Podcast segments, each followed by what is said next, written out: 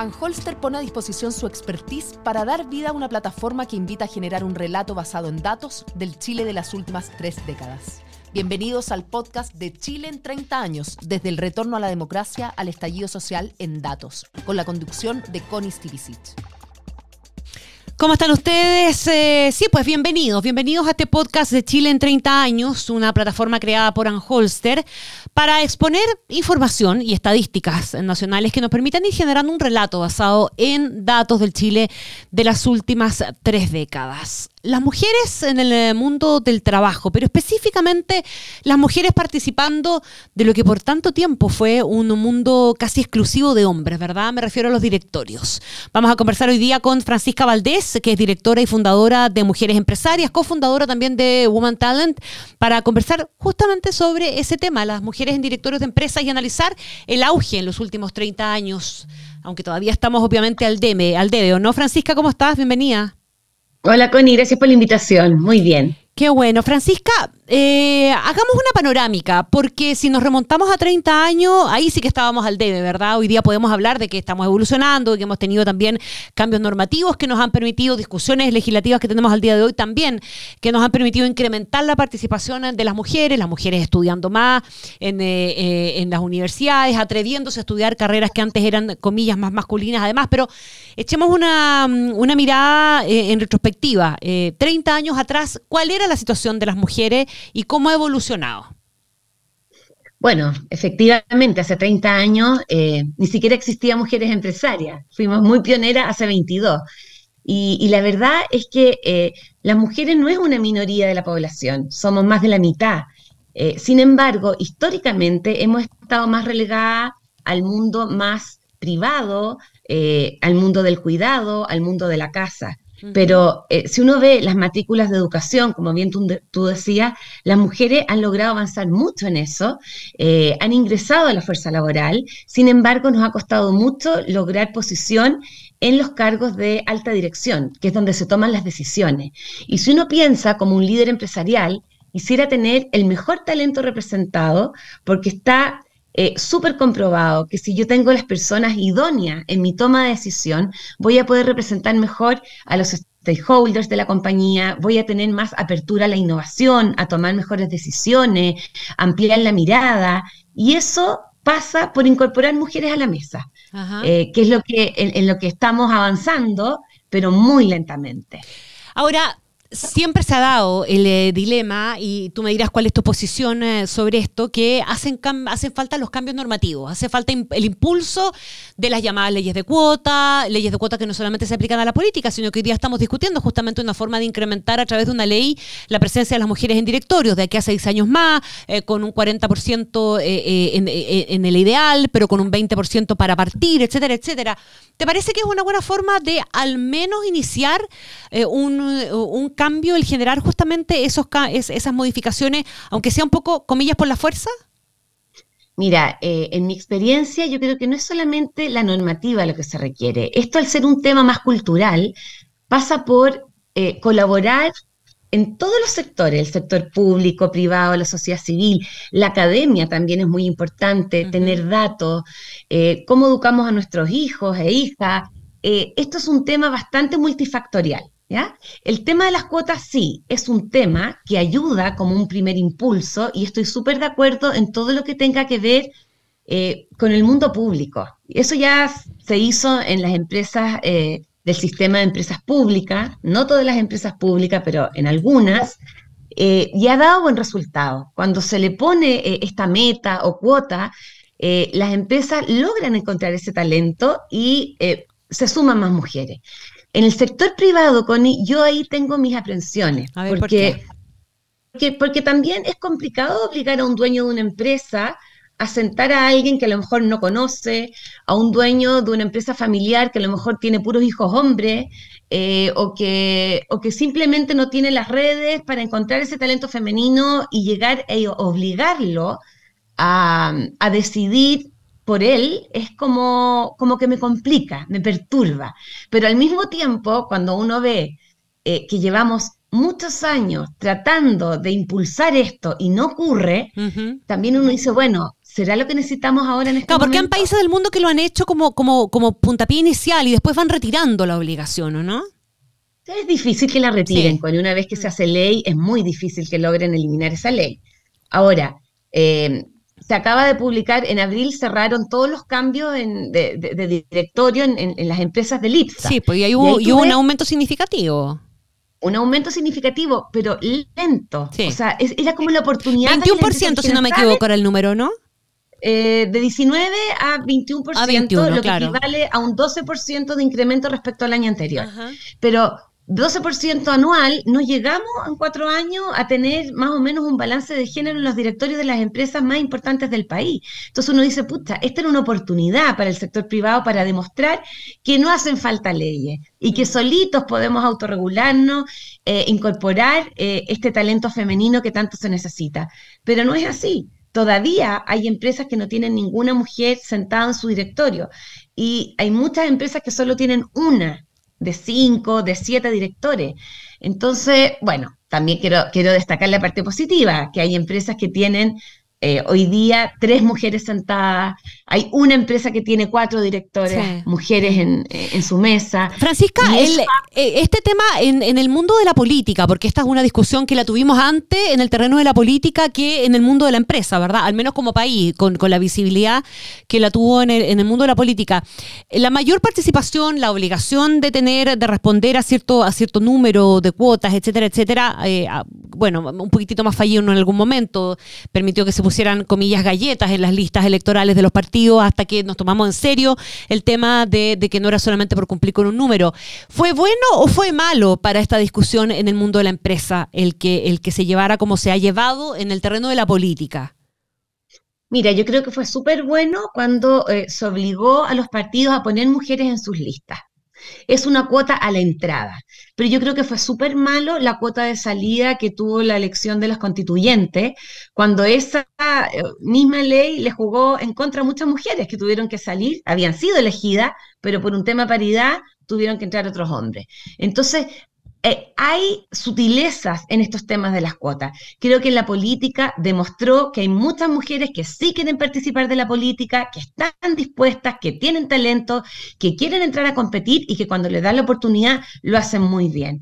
Y la cuota a la entrada, impulsar que más mujeres entren, pero de salida sobre todo en el sector privado, a mí es un tema que me, me conflictúa y me da mucha lata que las empresas teniendo la oportunidad de avanzar solitas, Ujú. eh, no, no logren en- entender esto para que las pillen ¿Dónde- mejor preparadas. ¿Dónde está el punto, el, dónde, dónde está el punto de conflicto ahí, crees tú? ¿Qué es lo que todavía eh, falta cambiar? ¿Qué es lo que no convence? ¿Qué es lo que no se ha visto? Eh, Más allá de, de- de- te diría yo, incluso más allá de lo cultural, porque a estas alturas eh, muchas empresas debieran percibir también que puede haber una suerte como de premio por sumarse a una tendencia, en definitiva. Sí, yo creo que hemos avanzado y que por lo menos está instalado en la declaración. El por qué y cuán convencidos están los dueños de esa empresa es mi duda. Yo creo que todavía ahí nos falta entender que esto es un, un tema de la estrategia del negocio, que en los tiempos que corren hoy día es necesario contar con el mejor talento y ese mejor talento está representado por hombres y mujeres. Eh, y también tiene que ver, Connie, con la forma en que están eh, conformadas nuestras empresas. Todavía tenemos muchas empresas donde hay controladores, donde hay dos o tres dueños, y esos dueños a lo mejor eh, no, no tienen eh, digamos, tienen herederos que son hombres que históricamente han preparado a los hijos para que se hagan cargo de los negocios y no a las hijas. Entonces sí hay un tema cultural que entorpece y que lo hace que sea más lento. Eh, pero vemos empresas que sí están preparando eh, a las hijas de los controladores o a las mismas mujeres que tienen en sus empresas con un desarrollo de carrera y están tomando ciertas medidas, más tarde que temprano, pero lo están haciendo. Nosotros tenemos un ranking que mide presencia femenina en la alta dirección y el año 2017 solo el 9% de las empresas más influyentes de Chile eh, tenían, el 9% de los directores eran mujeres, el año pasado llegamos a un 23%. Estamos avanzando. Y en la primera línea eh, también teníamos un 13% de gerentes, mujeres que, que le reportaban al gerente general y hoy día eso ha aumentado a un 23%. Entonces también tiene que ver con el tiraje a la chimenea, ¿ah? el mm. desarrollo de carrera y que más mujeres logren avanzar a, esto, a estos cargos. Y ocupar, Francisca, eh, también posiciones un poquitito, comillas, más duras, porque hubo un tiempo largo en que eh, eh, a nivel ejecutivo las mujeres ocupaban cargo en, uno podría definir como los puestos más blandos, las gerencias más blandas, ¿verdad? Recursos humanos, no sé, comunicaciones, etcétera, etcétera. Hay hoy día un copamiento un poquitito mayor en, en ámbitos más, más, comillas, duros, por definirlo de alguna manera. Sí, los cargos críticos que nosotros podemos comparar, como las gerencias generales o las gerencias de finanza, ahí vemos que de gerentes generales solo un 4% son mujeres y gerentes de finanzas solo un 7%, lo que ha ido aumentando porque antes era cero. O sea, hay empresas que no tienen ninguna mujer en su primera línea o si la tienen, justamente están en los temas más de recursos humanos, de marketing, eh, en temas de asuntos públicos, pero los cargos críticos, cuando yo pienso en un directorio, generalmente se pide experiencia en una gerencia general o en una gerencia de finanzas, que tienen que ver con el core del negocio, no con temas como más de staff. Eh, pero mira lo que hizo la SOFOFA. La SOFOFA es una institución antigua, súper tradicional, que convoca a empresarios para que se postulen para ser consejeros electos. Claro. Pero para ser consejero hay que ser director de la empresa matriz o gerente general. Y como hay tan pocas mujeres ahí en esos cargos, que se hizo? Se hizo un cambio al estatuto transitorio para que puedan ser mujeres de primera línea, de cualquier gerencia de primera línea, que se puedan postular. Y eso ha permitido en dos oportunidades aumentar el la, cantidad de mujeres que se postulan a esto. O sea, ahí tienes tú una manera, una política, una buena práctica, por así decirlo, que ha ayudado a aumentar el flujo de mujeres que se postulan ahí. Ahora, ¿cuántas empresas están dispuestas a ceder ese puesto para que una mujer vaya? También es otra, otra pregunta que yo me hago. Estamos conversando con Francisca Valdés, directora y fundadora de Mujeres Empresarias. Francisca, usted me pregunta que te han hecho mil veces, pero me imagino más que te la han hecho hombres que mujeres. Pero vale la pena poner sobre la mesa cuáles son, no, no, te quiero decir los aportes, pero sí los cambios que la presencia de las mujeres, una presencia sustantiva, ¿verdad?, de las mujeres a este nivel ayuda a generar o genera. Mira, eh, el que se incorporen mujeres a la mesa eh, está comprobado y hay estudios que sí, lo, que sí lo, lo, demuestran, cambia inmediatamente la dinámica de un directorio o de un equipo de trabajo. Y yo siempre digo, creo que hombres y mujeres somos diferentes. Nuestro cerebro es diferente, nuestra biología es diferente. Por lo tanto, somos súper complementarios. Yo no quiero una mesa de puras mujeres, yo quiero un complemento entre hombres y mujeres para que se tomen las mejores decisiones. Y es impresionante cómo al incorporar hombres y mujeres empieza a cambiar, como te digo yo, la dinámica de la conversación, el clima, eh, la apertura a, fíjate que nunca lo había visto desde ese punto de vista, qué interesante lo que me comentas, no se me habría ocurrido porque somos distintos, Connie. Y el pensar distinto, el tener un cerebro distinto, nos trae una manera diferente de trabajar, más abierta, más representativa de nuestros clientes, de nuestros accionistas, de nuestros colaboradores de la empresa. Y se empieza a entender la otra mirada, empáticamente para ponerse en el lugar del otro y tomar las mejores decisiones. Se, traen eh, temas más de innovación, se atrae la innovación. Si yo tengo puras personas de la misma carrera, de las mismas universidades, del mismo sexo, que piensan igual, ¿cómo me voy a estar preparando para enfrentar la sociedad que estamos enfrentando hoy en día? ¿Tengo el mejor talento? Yo creo que no. Yo creo que mientras más diverso, también en profesiones, eh, traer sociólogos a la mesa, comunicadores, no solo abogados, ingenieros comerciales o civiles, creo que habla de una representación para estar más preparado a los temas del futuro que la empresa se va a ver enfrentada. Una última pregunta, Francisca. ¿Qué ha pasado con el tema remuneraciones asociado a la presencia de las mujeres en este tipo de cargos? Ahí todavía mantenemos una brecha importante. Mira, para los directorios las dietas están súper establecidas. Son establecidas, son fijas, claro, más a nivel de ejecutivo.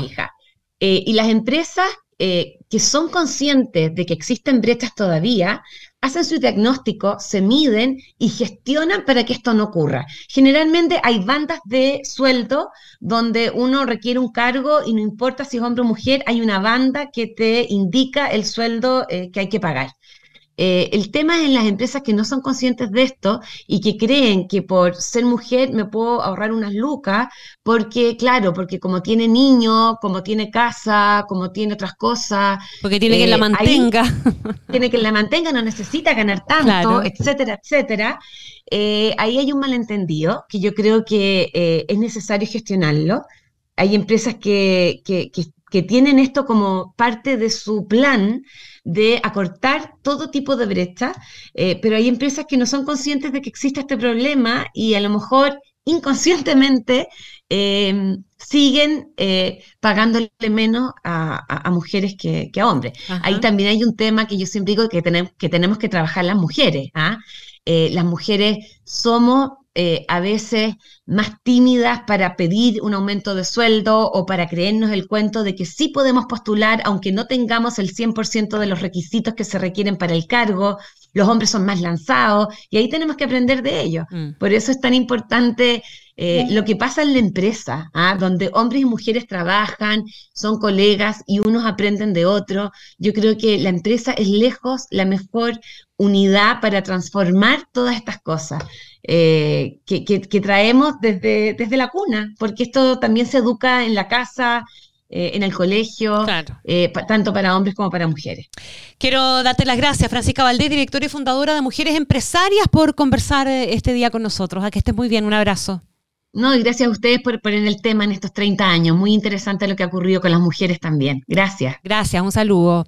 La invitación es a seguir conectados y visitar el sitio www.decidechile.cl slash los 30.